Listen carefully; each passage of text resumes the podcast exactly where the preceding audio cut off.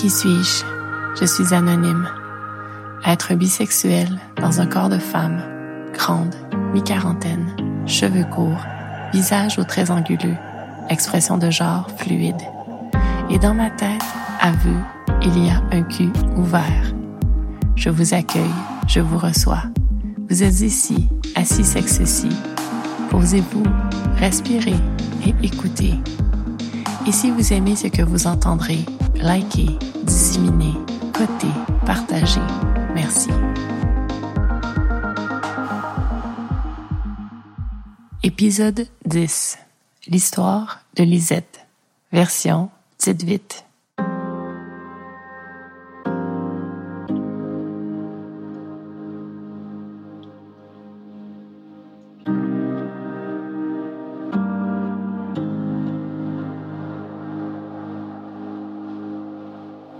Lisette voyait son 55e anniversaire approcher avec appréhension. Non, elle n'avait pas peur de vieillir. Elle vieillissait de toute façon, crainte ou non. Ses cheveux grisonnaient depuis sa 44e année. Elle les teignait, tout simplement. La peau de son visage avait perdu de son élasticité et fripait maintenant à la moindre de ses expressions. Une crème promettait un retardement des marques du temps. Alors Lisette s'en était procuré un petit pot sans trop y croire.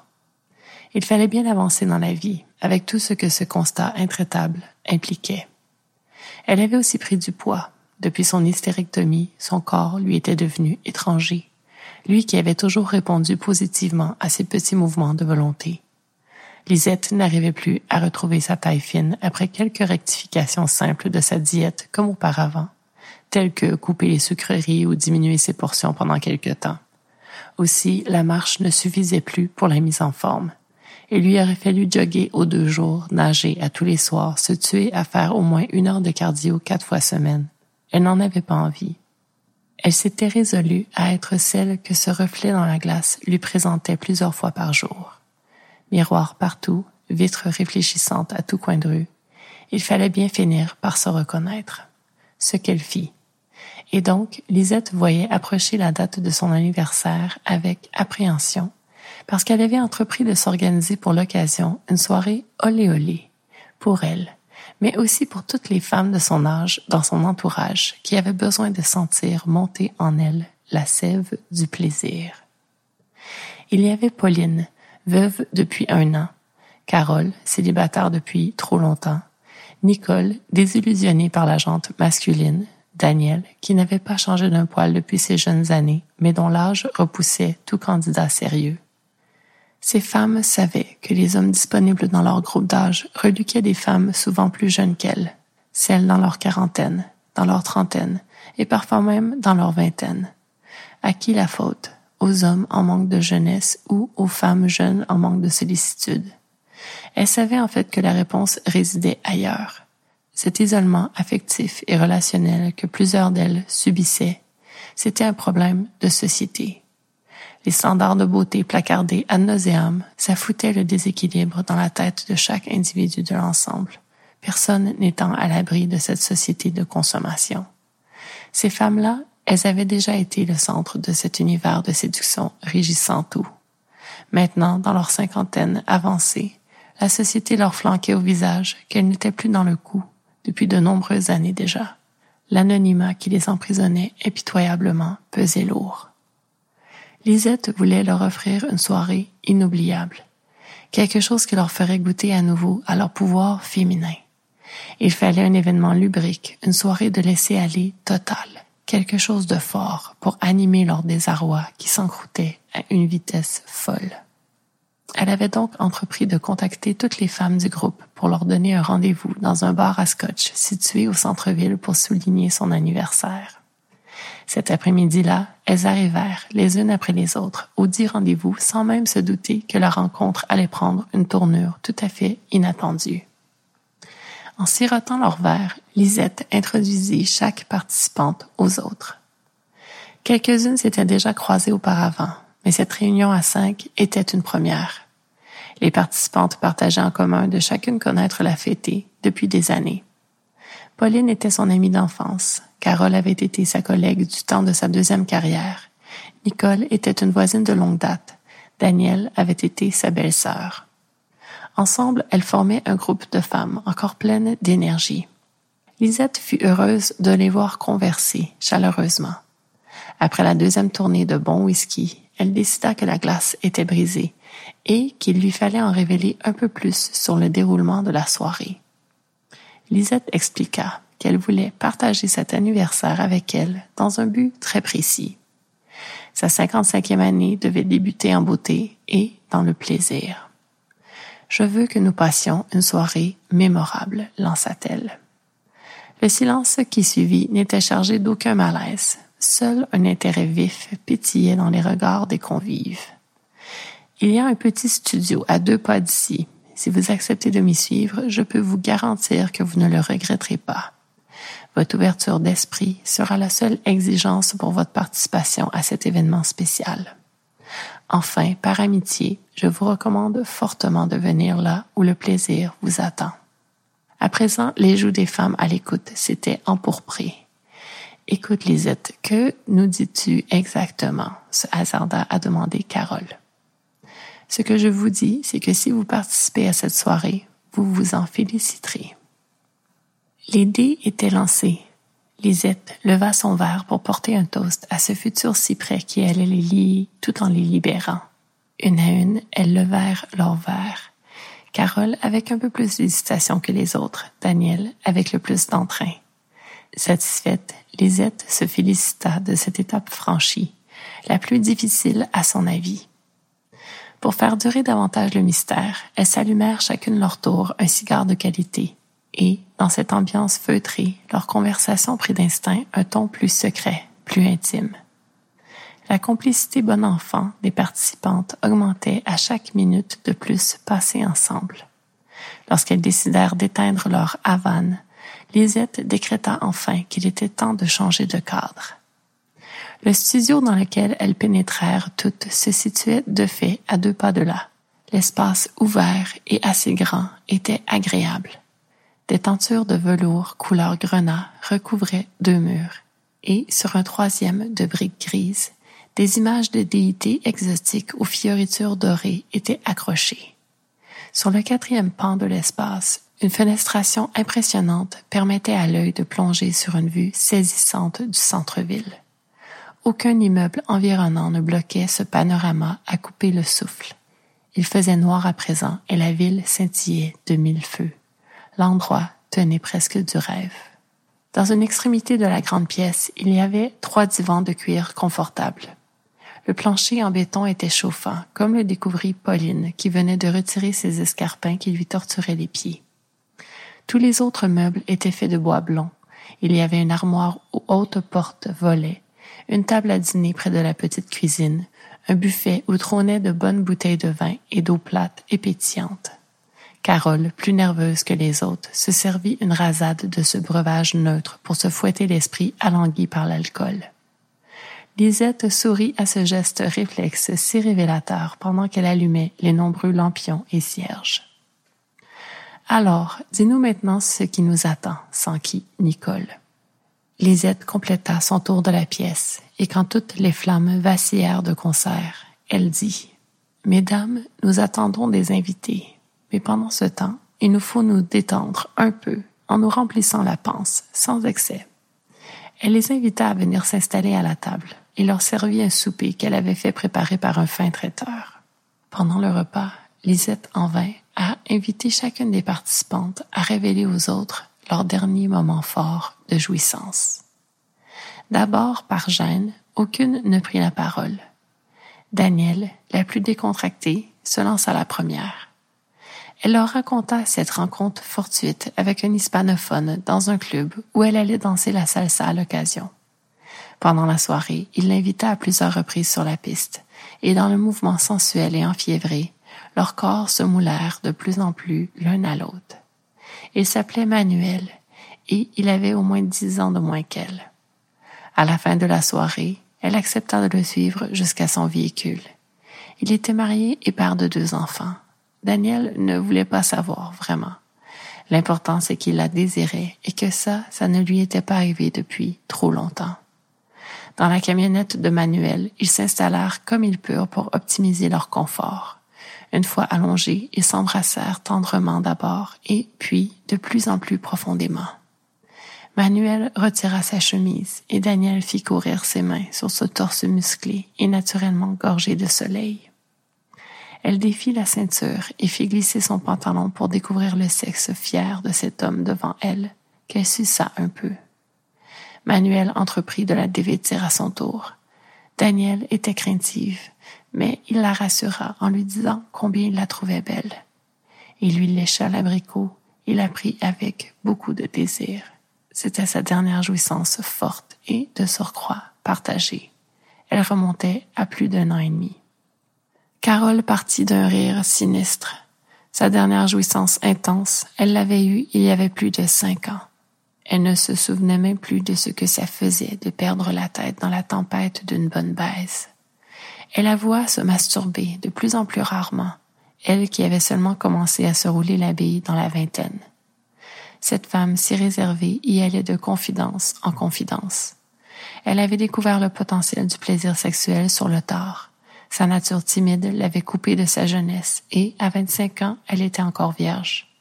Un jour, elle en eut assez et succomba enfin aux avances qu'un voisin de palier lui faisait, sans subtilité. Il ne l'attirait pas du tout, mais elle ne croyait plus à cet amour qu'elle attendait seule dans son salon. Le maladroit la déflora, et elle rentra chez elle souillée par cette peau suintante.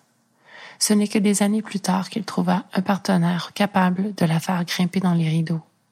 Ils demeurèrent unis et heureux jusqu'au jour où une autre femme lui enleva cet amoureux, dont elle espérait encore le retour aujourd'hui. Amère, elle interrompit le flot de paroles qui semblait la surprendre elle-même. Nicole passa son bras autour de ses épaules pour la serrer contre elle. Pauline suivit en parlant de sa dernière nuit avec Bertrand, son défunt mari. Bertrand, qui sentait sa virilité lui échapper de plus en plus par l'affaiblissement que la maladie lui imposait, décida un soir d'éblouir sa partenaire de vie. Sur un coup de tête, ils louèrent une suite dispendieuse dans un hôtel chic et commandèrent une bouteille du champagne le plus coûteux. Dans la baignoire, ils s'enlacèrent et se caressèrent des heures durant. Bertrand lui avait touché chaque parcelle de peau, de ses doigts, de sa langue, de son sexe dressé, de ses cheveux, de son nez. Ils avaient joui dans un embrasement suscité par l'éveil de toutes leurs sensations livrées mutuellement. Le lendemain, ils ne s'étaient pas réveillés, et Pauline sut qu'il n'y aurait pas eu de moment plus parfait pour son départ. Nicole, pour détendre l'atmosphère sans doute, s'exclama que, dans son cas, ça remontait à sa désastreuse dernière relation il y avait deux mois de cela à peine. Elle leur avoua que l'homme qui venait la gratifier de son sexe pas trop mal repartait toujours avec un objet à elle. Le voleur optait pour des pièces de valeur mais discrètes, un bijou, un bouquin de la Pléiade, un peigne en corne antique. Quand il était là, cependant, il s'assurait toujours de tirer d'elle une jouissance étourdissante afin qu'elle sombre dans un sommeil profond après ses séances d'amour. Il en profitait alors pour perpétrer ses cambriolages et au petit matin, elle se mettait au défi de trouver l'objet manquant à présent. Nicole déclara en rigolant qu'elle était d'un pathétisme. Lisette prit enfin la parole. Ma dernière jouissance délicieuse, elle remonte à ce matin, lorsque j'ai utilisé mon jouet préféré. Passons maintenant au salon pour que je vous présente nos invités. Les autres se levèrent de table en suivant cette hôtesse animée d'une si singulière aura ce soir. Les invités au salon, pourtant il n'y avait qu'elles cinq. Quand Carole, Nicole, Pauline et Daniel prirent place là où l'hôtesse leur indiqua de s'arrêter, celle-ci se dirigea vers un des murs aux lourdes tentures et tira sur un cordon. Le tissu épais s'effondra pour faire apparaître un miroir immense, comme ceux que l'on retrouve dans les studios de danse. Lisette déclara que les invités, c'était elles, leur reflet, leur image. Que ce soir, il fallait qu'entre femmes d'âge plus mûr, elles apprennent à accepter leur corps, à faire la paix avec lui.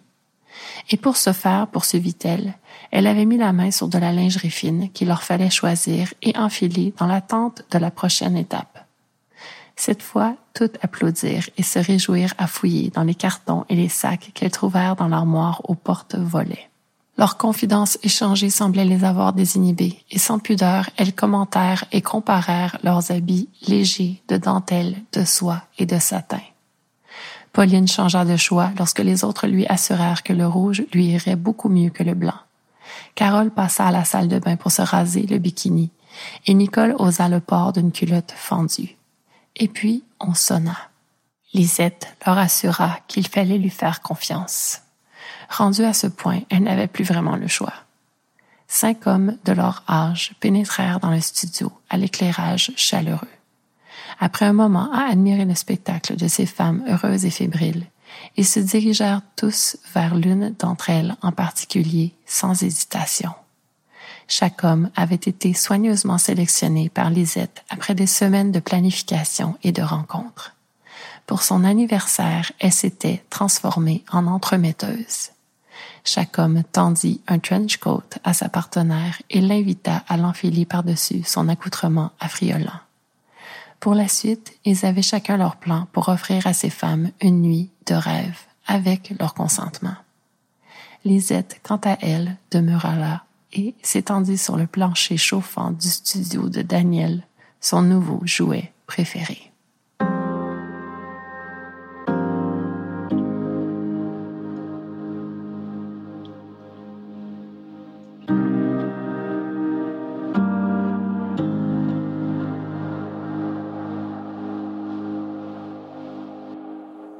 Auditeur, je vous avertis, dans ce segment entre deux de l'épisode en cours, mon intuition m'a fait choisir un terme douloureux à mettre en lumière, à placer sous la loupe, à dépecer, afin que nous comprenions un peu plus encore comment les mots sont porteurs de sens et d'histoire. Ce mot, il porte donc en lui souffrance, désolation et dépossession. Hystérectomie. Notre héroïne, sur le point de souffler ses 55 chandelles, en a vécu une et se sent maintenant étrangère à elle-même. Ablation de l'utérus, totale ou partielle, souffrance. Mais dans les deux cas, un retrait du corps utérin, souvent augmenté d'une ablation des ovaires, désolation. Eux-mêmes producteurs des hormones sexuelles féminines, des possessions. Hormonothérapie s'ensuit pour tenter le mimétisme de ce qui fait maintenant grandement défaut au corps de l'être né femme. De là, poursuivre une existence amoindrie. Le corps a une intelligence intrinsèque que la science médicale actuelle ne saisit pas dans toute sa perfection. Ce que l'on sait, c'est que les hormones générées naturellement par des glandes telles que les ovaires sont les estrogènes et la progestérone, qui ont comme rôle d'assurer le confort vaginal en évitant la sécheresse de cette voie anatomique, de permettre la fixation du calcium sur les os et d'améliorer le confort articulaire. Certaines études révèlent même qu'un de leurs effets positifs est une possible diminution du risque de maladie d'Alzheimer. Bien sûr, une ablation de l'utérus et des ovaires n'est pas une intervention choisie à la légère par les médecins traitants. Du moins, j'ose l'espérer. Mais ce segment n'est pas un lieu de débat. Ici, il est plutôt question de fouiller la portée des mots. Et maintenant, je veux ramener le terme en avant-plan. Hystérectomie. Du grec, ustera, utérus et ectomie, excision. Peut-être que certains d'entre vous ne connaissiez pas ce terme pour ne l'avoir jamais rencontré dans une conversation ou une lecture. Si c'est le cas, fort est à parier cependant que votre capacité d'association avait reconnu le préfixe hystère pour l'avoir entendu dans le mot hystérie. Si, qui n'a jamais entendu ce terme dans nos sociétés socialisées? Transformé aussi en adjectif pour décrire cette femme qui perd les pédales. Elle est hystérique. Mais qui d'entre vous connaissez toute la charge de ce mot, hystérie, et de son qualificatif hystérique? Qui connaît sa charge psychiatrique? L'histoire du terme et du diagnostic est complexe et ponctuée de moult rebondissements. D'une mention dans un papyrus remontant à 1900 ans avant Jésus-Christ à aujourd'hui, de sa métamorphose dans le manuel diagnostique et statistique des troubles mentaux, aussi connu comme le DSM-5, en troubles de personnalité histrionique, au fait qu'un débat sur plusieurs siècles est opposé des médecins à propos du siège réel de cette condition, l'utérus ou le cerveau, et d'un autre fait, celui-ci voulant que les êtres nés hommes pourraient également en être affectés, l'hystérie, ce terme. Il démontre bien combien la science dite médicale est parfois et souvent une suite d'essais et d'erreurs, née d'une limitation bien humaine. Par exemple, il est évident que le corps d'un être né femme dans nos sociétés n'est pas bénéficié de la même attention de la part des médecins, chercheurs et spécialistes au travers les siècles. La preuve, le travail de l'urologue Hélène O'Connell, qui est venue faire éclater au grand jour ce triste constat. Ses recherches conduites entre 1998 et 2005 ont révélé l'anatomie réelle du clitoris dans tout son volume. Oui, oui, vous avez bien entendu. Ce n'est que si récemment dans l'histoire que l'humanité a enfin été mise devant la taille réelle de cette partie du corps des êtres nés femmes. Jusque-là, souvent réduite à ce qui est visible à l'œil nu, son gland minuscule, comparativement aux dimensions entières qui incluent ses bulbes et piliers. D'ailleurs, puisque nous en sommes encore en segment exploratoire des mots, saviez-vous que l'étymologie de clitoris est le grec clitoris, signifiant petite colline? Dr. O'Connell est venu prouver que cette petite colline visible à l'œil nu n'était en fait que la pointe d'un iceberg, littéralement. Mais par sa démarche, elle a aussi mis en lumière, placé sous la loupe et dépecé le fait bien humain qui veut que tant de recherche et d'attention aient été consacrés aux spécimens nés hommes de notre espèce lorsque vient le temps de considérer l'appareil génital et reproducteur, et ce, dès les débuts de l'exploration médicale par l'humanité. L'appareil du plaisir sexuel de ces êtres nés hommes, appelons un chat un chat. La structure globale du clitoris ne fut dévoilée qu'il y a 20 ans à peine, une part plutôt foutument importante de l'appareil du plaisir sexuel des êtres nés femmes. Et pourtant, le corps médical procède à des interventions d'ablation d'utérus depuis beaucoup plus longtemps. Le début du 19e siècle, pour être plus exact. Sur le corps des êtres nés femmes. Dans cette région qui regroupe les organes génitaux, de reproduction et de plaisir. Ce même corps médical qui prétend tout savoir à propos de l'anatomie d'un être né femme, incluant les conséquences qui s'en suivent pour justifier ce retrait utérin et ou d'autres structures environnantes qu'est une hystérectomie, incluant les ovaires, ces maîtres d'orchestre producteurs d'hormones en lien avec le désir sexuel des êtres nés femmes, difficilement remplaçables par une pilule biocompatible ou non. Je sais, j'ai dit pas débat, mais je ne peux m'empêcher de conclure que ce ne soit un bien inquiétant constat.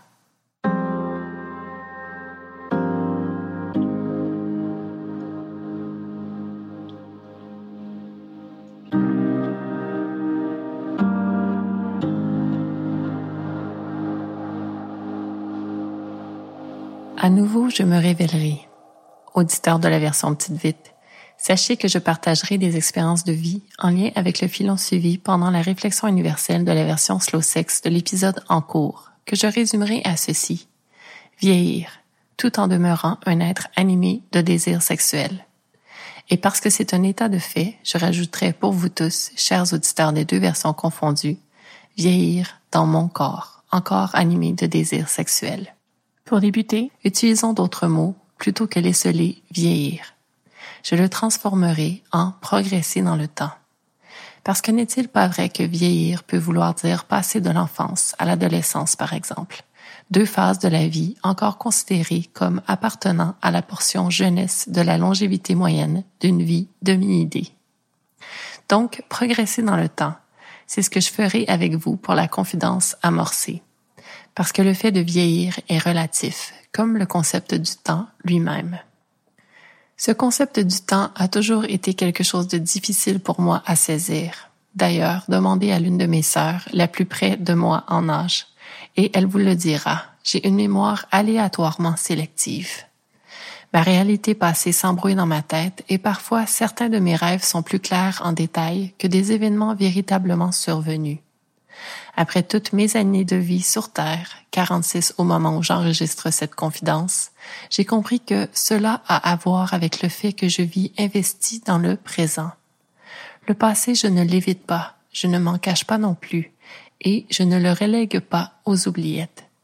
Plutôt, je suis de ceux qui vivent là, maintenant, et que s'il faut rire, pleurer ou crier, parce que sinon ce n'est que reporter à plus tard, Mon visage qui change, ma peau qui perd de son tonus, les regarder pour ce qu'ils sont, des faits de mon corps en changement, présentement.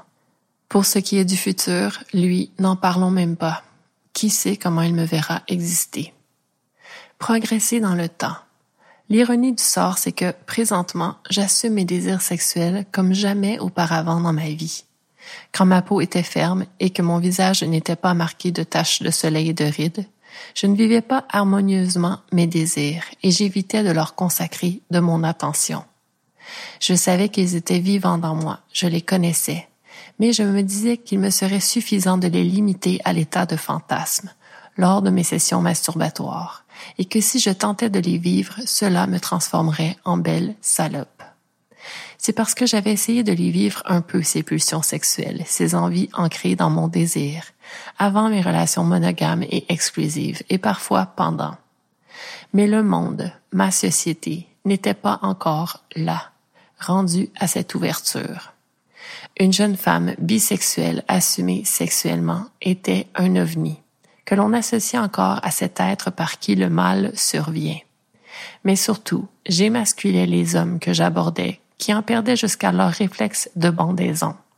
Et les femmes qui m'attiraient et que j'abordais n'osaient pas faire le pas de l'exploration.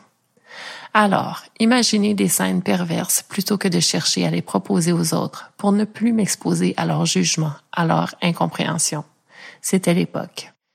Et une part de moi avait espoir. Un jour, je rencontrerais quelqu'un qui accepterait mes perversions et me permettrait de pouvoir les explorer sainement. J'avais du temps. Mes désirs n'iraient nulle part, mais leur expression devait attendre. Et puis, mes maternités, et puis les premiers changements significatifs du passage du temps sur mon corps, inéluctable. Ma jeunesse glissait entre mes reflets dans le miroir, elle s'évanouissait presque imperceptiblement dans un décompte inexorable. Un matin dans l'autobus, le premier après quatre ans de congé de maternité passé à la maison à me consacrer à ma progéniture qui venait d'arriver dans ce monde, en route vers le travail donc, j'ai vu tous les gens là, en route vers leur travail, eux aussi, ou leurs études. Tous ces humains, de jeunes adultes jusqu'à des presque retraités. Et chacun d'eux m'est apparu très clairement comme inanimé, mort, éteint, tous, drainés de leur vitalité. Après ces années de mise sur tablette de ma propre existence pour jeter les meilleures bases possibles pour mon fils et ma fille, à me dédier presque entièrement à leur existence tout juste débutée, ma pulsion de vie me flanqua une décharge à l'existence à la vue de ce tableau lugubre. Je reprenais le chemin de mon individualité, ce qui signifiait que je pouvais revenir à me consacrer un peu de temps et de self-care.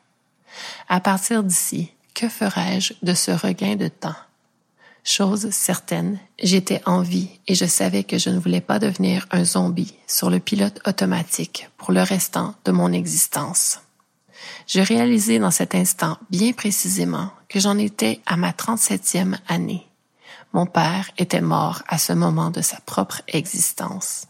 Moi, vivre. Je voulais vivre comme je l'avais toujours senti possible. Ce genre de light bulb moment s'appelle une épiphanie. Le processus de séparation d'avec le père de mes enfants s'était déjà entamé dans mon cœur et mon âme. Nous avions eu une discussion conflictuelle un jour que j'étais enceinte de cinq mois de ma fille, ma deuxième née. Un autre moment de prise de conscience important, une autre épiphanie. J'accoucherais de ce deuxième enfant, nous maintiendrions un partenariat pour ses débuts, mais notre lien intime entre cet homme et moi, il ne tiendrait pas la route bien longtemps, et cela s'avéra. En septembre 2014, un an après l'épiphanie dans l'autobus, j'étais dans mon propre lieu de vie, en garde partagée des enfants que j'avais eus avec cet homme, des enfants que j'avais tant désirés, des enfants à qui je me consacre encore et pour toujours, tout en tentant de maintenir un équilibre dans mes priorités, mère, mais encore femme de désir. J'avais donc 38 ans et d'ici les explorations de mes désirs sexuels, ceux que j'avais principalement utilisés comme matériel d'excitation lors de sessions d'autoplaisir, je pouvais tenter de les faire passer au plan réel. Mais au-delà de ces désirs aux aires de pratique sexuelles à explorer, il y avait aussi d'autres types de désirs. Si vous mettez l'œil sur une pyramide des besoins humains selon le psychologue Abraham Maslow, la sexualité se retrouve au premier palier, à la base donc, au même titre que le besoin de manger, boire, respirer, uriner et déféquer. Mais rapidement, j'ai réalisé que ma quête de vivre l'intimité comme je l'avais toujours cru possible était aussi de l'ordre de l'auto-actualisation. L'état ultime à atteindre constituant la pointe à viser de cette pyramide à cinq strates, celle qui concerne ce besoin d'être la meilleure version de nous-mêmes. J'avais l'intuition que d'autres modèles d'intimité étaient possibles, et je sentais que je devais trouver mes semblables, ces défricheurs de nouveaux paradigmes relationnels. Aussi, Maslow aurait identifié deux autres catégories qui n'ont pas été intégrées dans la version de pyramide connue aujourd'hui. Celle du désir d'apprendre et de comprendre, et enfin celle de la recherche de la beauté, de la créativité et de l'harmonie, les deux devant s'insérer sous celle de l'auto-actualisation. Le chapitre de ma vie que j'entamais allait me révéler à moi-même, et c'était surtout là que résidaient mes désirs. Suivre mon instinct, aller à la rencontre de ce que la vie avait en réserve pour moi, me donner les opportunités de mieux comprendre mon potentiel existentiel, me découvrir par l'apprentissage sur le terrain et viser l'harmonie personnelle. Parce que progresser dans le temps veut aussi dire se découvrir, et c'est là que la force de cet état de fait qui peut sembler fatidique prend sens. Il y a des avantages à accumuler des années terrestres, cette fameuse sagesse qui en découle lorsque l'on fait le travail d'introspection nécessaire et inconfortable pour évoluer, mais également le courage parfois né de l'urgence de vivre, toute ma vie, j'avais eu l'intuition d'une intimité qui n'existait pas encore, socialement, et je savais qu'elle était possible. À 38 ans, je décide de me lancer dans la navigation intime qui accueillerait la multiplicité de partenaires, la multiplication des plaisirs et des expériences. Mais attention, déjà à cette époque, je savais, même si je ne l'avais jamais vécu, que je désirais des connexions respectueuses et enrichissantes les plaisirs du corps et de l'esprit. Et c'est ce que j'avais clairement écrit dans ma description de profil Tinder. En 2015, le polyamour n'en était encore qu'au balbutiement de ces balbutiements ici sur notre coin de terre. Les partenaires avec qui je connectais, je devais leur expliquer ce que je cherchais, établir des connexions humaines en développant une intimité désinhibée et playful qui me serait nourriture, mais pas seulement avec un partenaire exclusif. C'était une intuition aussi claire que le fait même que mon besoin de respirer. De là, attachez votre tuque. Je vous balance quelques moments clés de mon évolution personnelle par voie d'exploration intime, physique d'abord. 2014. Tinder me permet de me créer un roster de partenaires incroyable. 2014-2015. Un de mes premiers amants de ma période d'émancipation me suggère de trouver mon point G avec des jouets. Je fais des recherches pour avoir des astuces de comment y parvenir qui me mènent au squirt, supposément associé à un orgasme puissant. Quand un autre amant me fait gicler quelques mois plus tard et que je réalise que ce n'est qu'un mécanisme dans mon corps sans orgasme fou rattaché, du moins pas pour moi, et qu'en plus it's awfully messy, non merci. 2015. Je redécouvre le sexe anal avec un autre amant. Se peut-il que ce type de pénétration soit plus enjoyable dans mon corps que celle vaginale? La réponse me viendra en 2019 en écoutant un épisode de Future of Sex. Oui, possible. Tout dépend de la répartition des nerve bundles. Oh, cool. 2015. Mes premiers plans à trois. Dynamique FFM. Female, female, male parfaite adéquation pour la pure bisexuelle que je suis. Autre épiphanie. 2015, nouvelle relation intime et émotionnelle significative débute pour une période de presque quatre ans. Quelques explorations pendant cette période, dont mes balbutiements dans le BDSM. Je reviens à des expériences de pur lesbianisme en 2018 pour combler ma libido et toujours dans la transparence avec mon partenaire principal. 2019, tentative de triade qui mène à l'éclatement de mon union principale. Été 2019, je redeviens ce que j'appelle un agent libre. La société a changé en seulement quelques petites quatre années, pour mon plus grand bonheur. Field forme une véritable communauté à présent. avec un bassin intéressant pour la licorne heureuse que je deviens. Aussi, je commence mes véritables explorations BDSM. J'ai un amant avec qui je suis dame et un autre avec qui je suis soumise. Je me confirme switch. Deux relations simultanées et parallèles. Ces deux amants ont des partenaires principaux et j'en suis parfaitement heureuse. Octobre 2019, je commence à fréquenter régulièrement le Club L, un sex club montréalais. Nouveau plaisir que ces expériences de voyeurisme, d'exhibitionnisme, de sexualité en groupe. 2019, je rencontre une femme de 12 ans ma cadette, avec qui je développe une relation intime et émotionnelle significative qui dure trois ans, pendant laquelle nous vivons la pandémie, l'ouverture de notre couple, le BDSM plus structuré et la transparence. Février 2022, je redeviens un agent libre émotionnellement. Février 2023, j'ai une nouvelle connexion intime et émotionnelle significative, cette fois avec un être né homme. Notre relation a comme base une dynamique domination-soumission d'un style qui nous comble tous les deux. Cet être semble accepter qui je suis, ce que je suis, tout comme j'accepte qui il est, ce qu'il est. Donc, ce que j'ai découvert de moi en dix ans, en lien avec mes sensations physiques. J'aime le sexe anal davantage que le sexe pénétratif vaginal. Mais je suis avant tout une clitoridienne qui préfère définitivement l'utilisation de doigts, les miens ou ceux d'un, une partenaire talentueux, talentueuse et attentionnée, à un jouet, peu importe le jouet. Je peux gicler, mais dans mon corps, c'est un mécanisme qui me laisse indifférente. Mes mamelons can take a lot of pain et lorsque triturés peuvent faire mouiller mon sexe terriblement. J'ai une énergie sexuelle qui me permet de vivre des sessions de plusieurs heures avec pause et reprise.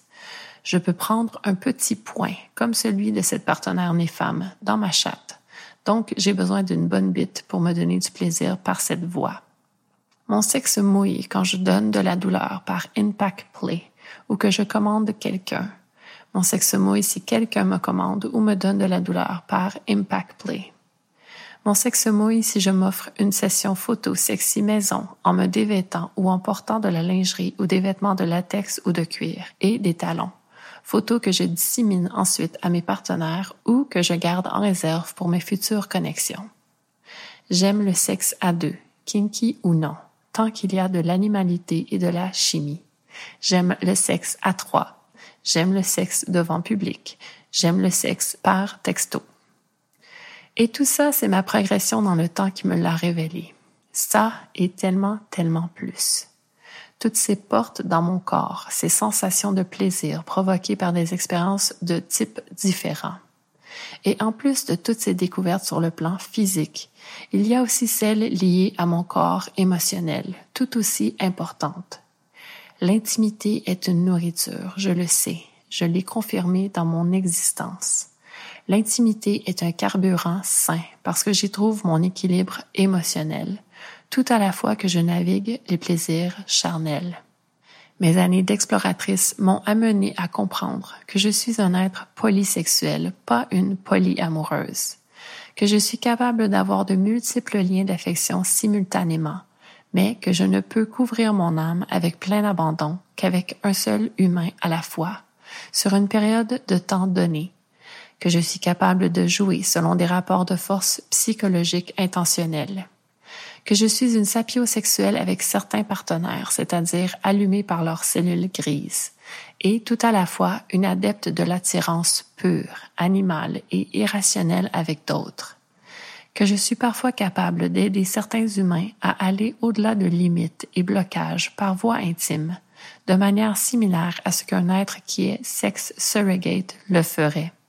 Cette voie complémentaire à la thérapie auprès d'un individu sexologue. Mes années d'exploratrice m'ont prouvé qu'il n'y a pas deux deux de pareil.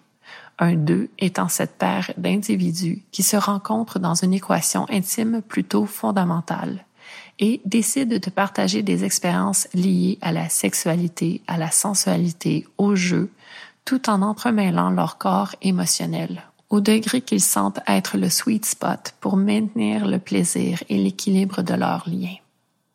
Nous sommes des êtres de sens, mais aussi et surtout, nous sommes faits pour communiquer, pour nous révéler, mais aussi pour accueillir l'autre. Et cette qualité de communication dans l'intimité n'a pas d'égal. Car c'est souvent par cette qualité de communication que nous ouvrons enfin notre cœur, que nous touchons à la vie qui nous habite, que nous nous syntonisons à notre pulsion de vie. Je t'aime. Un ressenti précieux. Depuis ce jour dans l'autobus, je suis aussi ce désir qui me pousse à prendre soin de moi. À 37 ans, j'ai commencé à jogger, à aller au gym, à m'activer intentionnellement. Mon corps est ma responsabilité. Il est mon outil. C'est par lui que je rentre en contact avec les autres. Je veux me sentir belle par moi-même pour ensuite aller vers les autres. Ainsi, si les autres disparaissent de ma vie, ils ne partent pas avec mon estime de moi-même, tout à la fois que je suis reconnaissante du fait d'être incarnée.